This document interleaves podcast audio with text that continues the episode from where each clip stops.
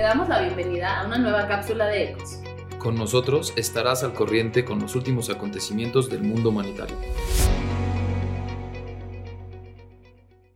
Las opiniones aquí expresadas son de exclusiva responsabilidad de quienes las emiten y no necesariamente representan la cadena.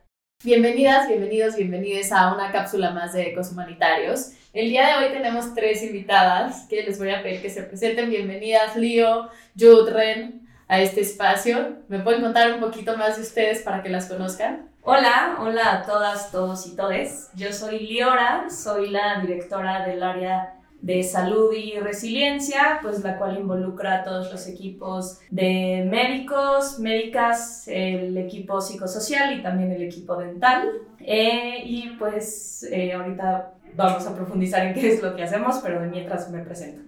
Hola, ¿cómo están? Yo soy Judy Romero y soy la coordinadora del voluntariado de cadena y aparte del comité Florencia Nightingale. Eh, qué emoción estar aquí hoy. Gracias. Hola a todos, todas y todes. Eh, yo soy Renata Medina, trabajo en la coordinación de operaciones internacionales de cadena y también soy parte del comité de género. Me encanta tenerlas en este espacio, pero como todos somos algo más que nuestro trabajo, díganos un fun fact de ustedes. A mí ya me conocen, yo soy Raquel. Y un fun fact de ustedes. Ahorita yo comparto uno. Un fun fact es que acabo de descubrir que me encanta, me encanta, me encanta armar Legos. wow, siento que la estás pasando muy bien y sí, también. Sí, me encanta. Qué chido. Un fun fact de mí es que soy medio brujita.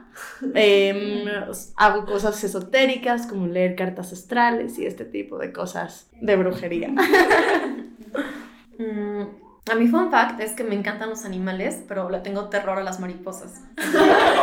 no, bueno, tienes que ir a las mariposas monarca y así romper tu miedo y Estaba ya. pensando justo en eso, de las mariposas.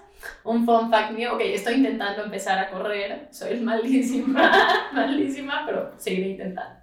Y pues bueno, ahora sí, entrando a este tema, en las últimas semanas hemos estado haciendo unas visitas con el comité de Florencia Nightingale a ciertos reclusorios donde hay mujeres para dar el curso de Bordando nuestras reglas. Entonces, queremos contarles sobre esta experiencia, pero para entrar, Julia, que diriges el comité, ¿nos puedes contar qué es Florencia Nightingale?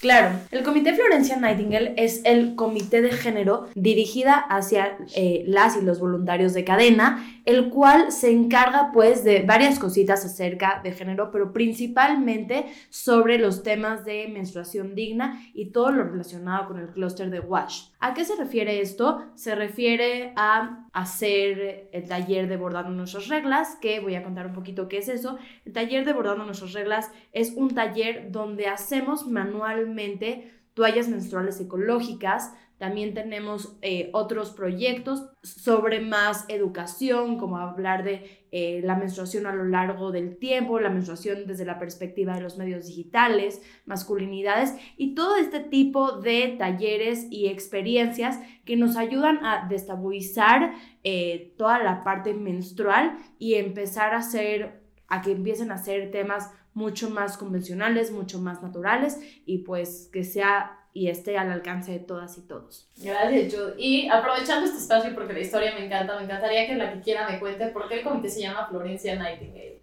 ¿Quieres, Jude? Seguro. El comité, no sé si saben, pero Florence Nightingale fue una enfermera muy reconocida eh, en la Primera Guerra Mundial, la cual se dice que fue la primera humanitaria. ¿Y por qué se dice esto? Porque esta mujer era enfermera, pero no solamente atendía a los soldados caídos, lastimados, etcétera, de su país, sino que a, escondidas en las noches iba y eh, atendía a todos los soldados que lo necesitaban, independientemente de, pues, del bando al que pertenecieran. Entonces se dice que ella pues era una persona que representaba los cuatro principios humanitarios, que eran neutralidad, imparcialidad, independencia y obviamente humanidad. Entonces, Buenísimo. Y cosas padres de Florencia, todo esto lo hace en la guerra de Crimea. Pueden escuchar nuestro capítulo de los primeros capítulos, ahorita no me, encuentro, no me acuerdo el número, pero en la línea del tiempo de la acción humanitaria viene justo toda esta parte y ella inspira, inspira a Henry Dunant. Henry Dunant es el padre de la ayuda humanitaria, pero pues también tiene un espacio para reflexionar, ¿no? Porque tenemos padre de la ayuda humanitaria y nunca la reconocemos. Y pues ahora sí, entrando a esto, Cuéntenme qué pasa, cómo se empieza a planear y con quién fueron a estos reclusorios. Otra vez yo, perdón. de Este. Esto, la ida a estos centros penitenciarios empezó a través de una unión que eh, nos hizo el enlace una voluntaria de cadena, de hecho es lideresa del eh, comité Florencia Nightingale, que nos unió a través de ciertas chicas que trabajaban en la cana y empezamos a platicar y a rebotar ideas de qué podríamos hacer en conjunto. Para las y los que no saben, eh, la Cana es una de las pocas organizaciones que se encarga de eh, trabajar con mujeres privadas de su libertad, pero más de- desde el área psicosocial. Entonces, em, en estas conversaciones y en esta lluvia de ideas, se decidió que lo mejor que podríamos nosotras llevar y lo que nosotros podríamos aportar eh, diferente desde cadena sería el taller de bordando nuestras reglas, el cual nosotras llevaríamos estos, em, esta alternativa a la hora de que las mujeres viven su menstruación. ¿Por qué? Porque en los centros penitenciarios no tienen productos de gestión menstrual, todos se los tienen que llevar desde afuera o cuestan mucho dinero. Por lo tanto, esta era una alternativa que les iba a ayudar muchísimo a vivir su menstruación de una manera pues más digna, de una manera pues más humana, ¿no? ¿Por qué? Porque al final no, o sea, hay veces que no tienen recursos y esto va mucho de la mano con la pobreza menstrual, que la pobreza menstrual es cuando no tienes eh, recursos para satisfacer tu pirámide de Maslow, o sea, la pirámide de necesidades básicas. Por lo tanto, si ellas no tienen recursos para satisfacer estas necesidades básicas, obviamente pasa a segundo plano toda, eh, pues, eh, los, los recursos y los productos de gestión menstrual. Por eso decidimos, a través de Cadena y del Comité de Florencia Nightingale, activarnos para llevar estos talleres, el cual iba a tener pues tres wins que yo lo puedo ver. El primero es que iba a ser personal para ellas, que iban a tener productos de gestión menstrual a la hora de menstruar. El segundo es que iban a dejar de contaminar con estas toallas que pues al final del día, si creemos que el sistema de recolección de basura en todo México es difícil, no me quiero imaginar de cómo será esto en los centros penitenciarios. El tercer punto era que si ellas, ellas ya muchas saben coser muy bien, no sé si alguno de ustedes ha visto estos peluchitos de la cana que son como de crochet, que son realmente preciosos, pero bueno, ellas iban a poder empezar a lucrar con este tipo de toallas para pues también tener un side job eh, mientras estén em, en los reclusorios. Y pues bueno, prácticamente era esto, entonces a través de la cana y a través de cadena pudimos ir a cinco centros penitenciarios em, a lo largo del mes de eh, diciembre y enero. Está increíble, increíble. Y ahora sí, Ren y Leo, les tengo una pregunta. ¿Por qué decidieron sumarse a esto? O sea, Judy saca la convocatoria y ustedes dijeron, quiero ir. ¿Qué les pasó por la cabeza? Eh, primero, primero que nada, y me encanta que podamos ser honestas aquí, yo soy mamá, además de ser humanitaria, soy mamá de dos hijos, dos niños pequeños, entonces para mí pues el salir a campo era algo que ya estaba como un poco rezagado en mis haberes de intervenciones humanitarias, así que lo primero, lo primero dije yo quiero salir a campo, ¿no? Esa fue como mi primer, eh, mi primera necesidad un poco egoísta quizá para salir a campo. Pero también, justo lo decía Jude, me parecía y, y, me parece importantísimo que este taller se pueda replicar y me parecía importantísimo y una necesidad gigantesca poderlo replicar en todos los centros penitenciarios, porque así como decía Jude, eh, cumplía con estos como, como tres ganancias o tres necesidades que habían ahí. Y yo dije, tengo que ser parte de esto, ¿no? Tengo que ser parte de este movimiento eh, y ser parte de este taller y poder replicar el taller y también, eh, por otra parte, no nada más es, es, ir a esta intervención, porque hacía mucho que no iba y también ser parte de esto, sino que este intercambio que podía haber de, de, de pensamientos y de, y de la resiliencia personal que cada una y una tenemos me parecía también interesante eh, para, para ser parte de él. Está padrísimo y pues sí creo que a veces sí tenemos como humanitarios este gusanito cuando dejamos de salir un rato a campo, ¿no? Porque enriquece también mucho nuestro espacio en la oficina, nuestra vida y lo que podemos seguir desarrollando. ¿Tú, Ren, por qué te sumaste? Yo desde que me enteré de la iniciativa de ir allá, me pareció una idea muy interesante. Primero que nada, porque hablando de grupos en situación de vulnerabilidad, muchas veces no volvemos a, a ver a las personas que están privadas de la libertad. Me parece que nos habla mucho del tema y por lo mismo nos exploran estas posibilidades de llevar ayuda allá. Y luego porque me encanta esta idea de unirnos a través de la menstruación. Me parece que es uno de los pocos temas que, sin importar tu contexto o el lugar en donde estás, inclusive tu posición de privilegio pudiera ser, sí es una vivencia compartida que todas las mujeres experimentamos y que podemos unirnos a través de eso. Wow, nunca lo había pensado de esa me manera. Encantó, y me encantó. Está muy, muy profundo y 100% real. Y pues bueno, que, ahora sí, ¿cómo fue? O sea, cuéntame un poquito cómo fue. Yo no he tenido la experiencia de ir. Eh, pues yo voy a contar mi experiencia. Tuve la oportunidad de ir a dos centros penitenciarios. Cada uno tiene sus cosas, ¿no? cada uno tiene sus pros y sus contras. Eh, pues al primero que fuimos fue un poco complicado la entrada, yo estaba ahí conmigo. No, bueno, la entrada era crítica, crítica. Eh, además teníamos el tiempo contado porque nos decían como es que el taller va a durar dos horas, así tops, pero pues obviamente tienes que contar el tiempo a partir de que llegas al centro, o sea, no a partir de que ya estás ahí, entonces de aquí a que entras, logras entrar al, al, centro penitenciario y te dan tu entrada y te revisan tu material y pues como toda esta logística para entrar es mucho más pesada. En esta primera experiencia, eh, pues obviamente todas eh, eh, las voluntarias que fuimos, pues algunas con experiencia trabajando con, con personas y con mujeres privadas de su libertad, eh, unas con experiencia, otras sin nada de experiencia, entonces había mucho esta como, como incertidumbre de qué va a pasar, cómo se ve, cómo funciona la situación adentro, qué tengo que decir, qué no tengo que decir, mejor me callo, mejor no, y entonces esta fue como nuestra primera experiencia, nuestro primer encuentro en, en, en un reclusorio dando este taller.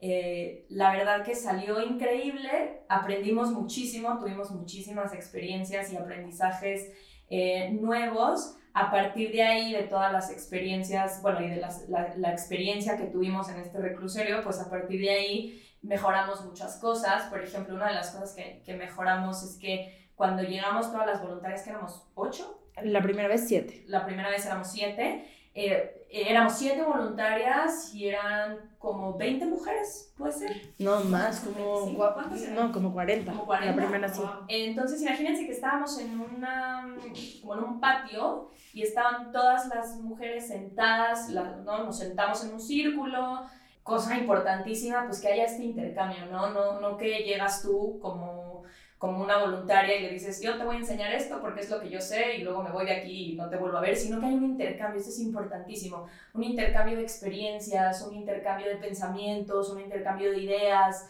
Em, entonces, fue un poco difícil porque éramos 40 personas más las voluntarias. Eh, pues ahí como que tratando de hablar, me acuerdo que Judy llevaba, eh, llevaba como liderazgo en esta intervención, entonces como tratando de que todas eh, cachen el hilo de los pasos, ¿no? Y que al mismo tiempo podamos hacer intercambio. Entonces, eh, la logística estuvo muy interesante, pero aprendimos que tenemos que hacer grupos pequeños. Entonces, a partir de ahí, éramos, eh, las siguientes visitas, pues éramos tres voluntarias con un grupo más pequeño de, de, mujeres. Entonces, pues obviamente fue mucho más enriquecedor la siguiente, la siguiente visita que hice, la entrada fue mucho más, mucho más sencilla, mucho más simple. Digo, igual te revisan todos los materiales, te revisan a ti. Y también eso depende un poco del tipo de centro que es. O sea, sin duda. Sí, sí, como que ya cada centro tiene sus, sus cositas y tiene sus costumbres y sus modos. El segundo centro fue mucho más fácil entrar. Eh, trabajamos en uno de los talleres que tienen ahí las chicas de la cana entonces eh, fue un intercambio incluso mucho más eh, cercano, mucho más personal, en el que pudimos platicar mucho más, eh, pudimos hacer como también este, no nada más el taller, sino este intercambio de ideas, hacer preguntas, ¿no? Eso yo creo que también es muy importante, llegar y que te digan las chicas que están en el reclusorio, como que te puedan decir qué opinan, si les gusta, si no les gusta. Conectar. Conectar, conectar, crear este vínculo que es importantísimo y también reconocer que hay muchas cosas que nos pueden enseñar también. Nosotros creemos que, digo, eh, reconociendo que son eh, personas en una situación vulnerable, tienen una capacidad de resiliencia y, una resiliencia personal impactante. Y aprender de eso, preguntar y, interesarse y crear este vínculo fue, fue muy enriquecedor. A mí me llama mucho la atención, o sea, que menciones como este proceso tan difícil de entrar y cómo pueden ser tan diferentes nuestras experiencias. O sea, en mi caso me tocó ir con Orly, entonces solo éramos dos voluntarias y íbamos con un poco de miedo, la verdad, sin saber muy bien qué esperar. Y el proceso de entrada fue muy, muy sencillo. O sea, wow. entrabas al, al lugar y como que te olvidabas un poco de dónde estabas. Y cuando salieron las mujeres, de hecho llegaron más de las planeadas, porque estaban muy interesadas en tomar el taller, ¿no? Encanta. O sea, imaginando desde el segundo uno que seguro les iba a ser de utilidad. Y contrario a mi otra experiencia en campo, que fue entrega de insumos en Chiapas, sí lo viví muy diferente en el sentido de que pudimos tener este tiempo de platicar, aunque sea un poquito, de compartir experiencias y de vernos más como romper un poco esta dinámica de el que ayuda y el que está siendo ayudado y ser dos personas como más horizontales, dos mujeres que les pasa lo mismo y que pueden como compartir sus vivencias. Entonces me gustó mucho por esa parte.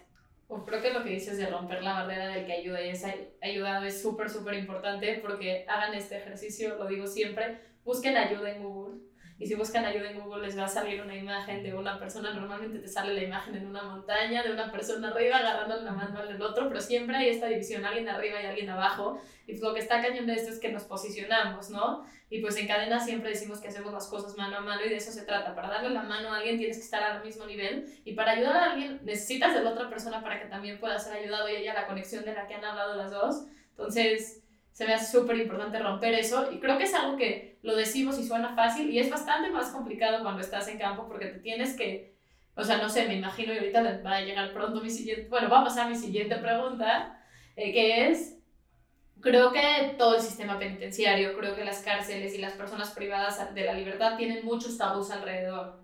Y pues al no estar nunca, yo nunca he visitado un centro penitenciario, hay muchas ideas que tenemos que se construyen desde lo que leemos, libros, series, películas, etc.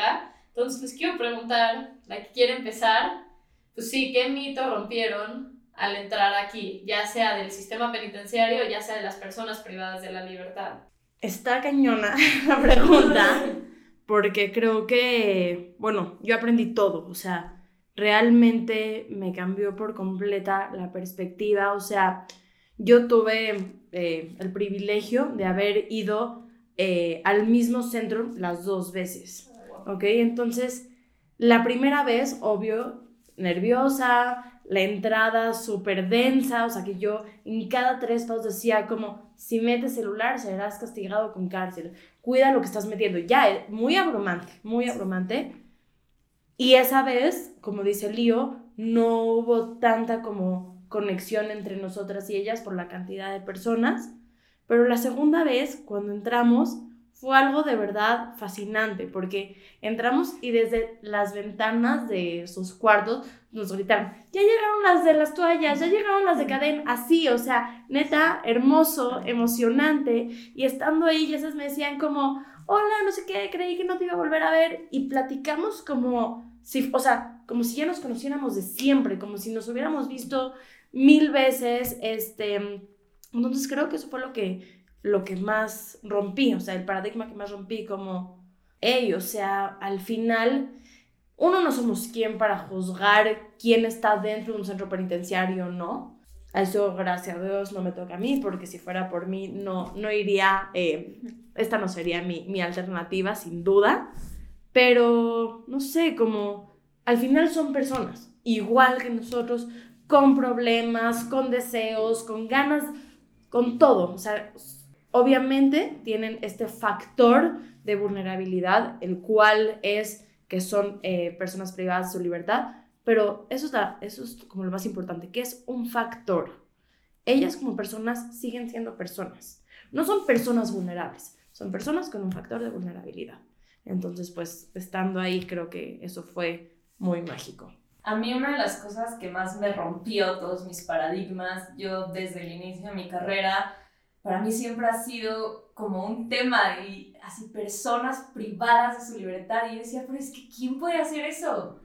Como quién te puede privar de tu libertad. Y entonces tratar de, de meternos más en el tema de entonces, ¿qué es la libertad? Y, y cómo como comunidad, como país, eh, como personas identificamos por libertad.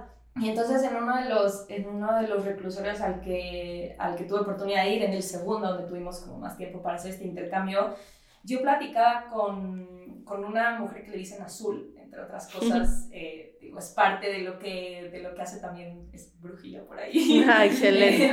le encanta, le encanta ese tema de las cartas, le fascina, entonces ella eh, asocia el color azul eh, como con un tema... Esotérico, qué chido. Sí, y entonces por eso le dicen azul, em, entre otras cosas. Y además, pues yo platicaba con ella, ella ha leído un montón, empezamos a hablar eh, de Víctor Frankl y de cómo ella al principio cuando entró, entró al reclusorio, ella decía que esto, esto iba a ser un holocausto para ella.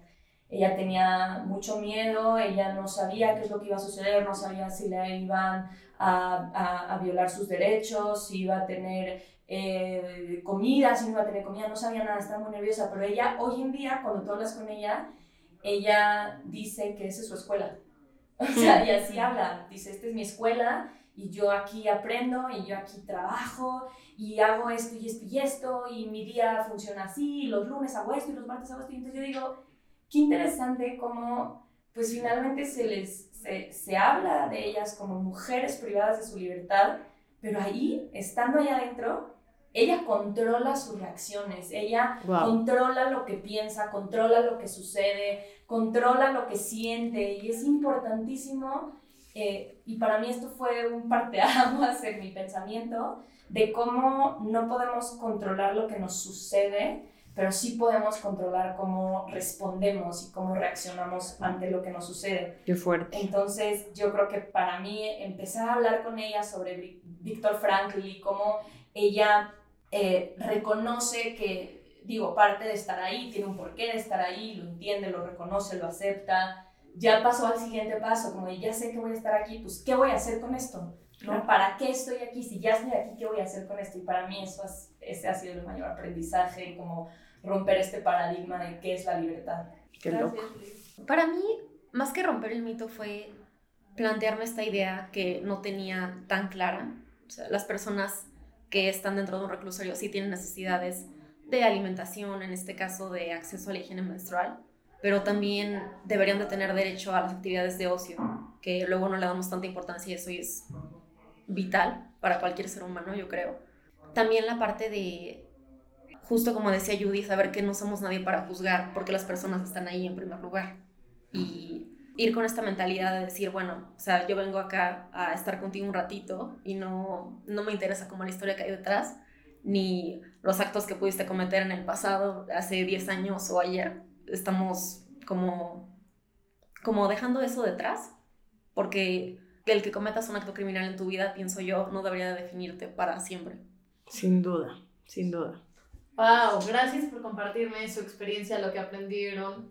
No estuve ahí, pero creo que me transmitieron muchas cosas y me llevo cuatro cosas. Hay muchas, muchas, pero cuatro cosas principales de este capítulo.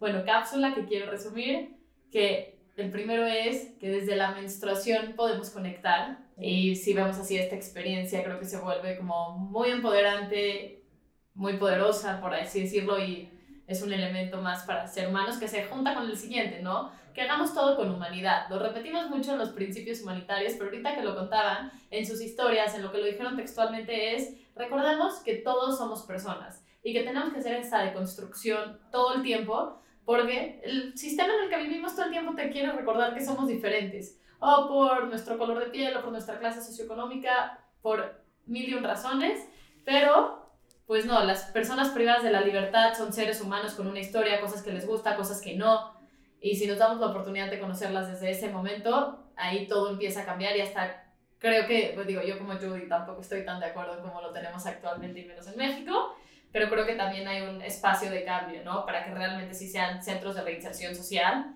y no lo que tenemos hoy en día. La tercera es preguntarnos qué es la libertad, cómo lo vivimos nosotros, pero también cómo lo viven estos centros qué pasa adentro, ¿no? Y pues con esto que no controlamos lo que nos sucede, pero sí cómo reaccionamos. Y pues lo último es como esta importancia de las actividades de ocio para todos, ¿no? Que a veces lo queremos plantear creo que como un privilegio y no sé, me recuerdo mucho cuando vamos de intervención o cuando vamos a otras partes, pero pues es importante hacerlo. Entonces, gracias por hacer esto posible, por ir a estos lugares, por dar esta increíble experiencia creo que a estas mujeres y por compartirla con nosotros en Ecos Humanitarios. Gracias. Gracias. Esto fue una cápsula más de Ecos Humanitarios. Nos puedes encontrar en Instagram como arroba ecoshumanitarios y si quieres más información entra a ecoshumanitarios.com.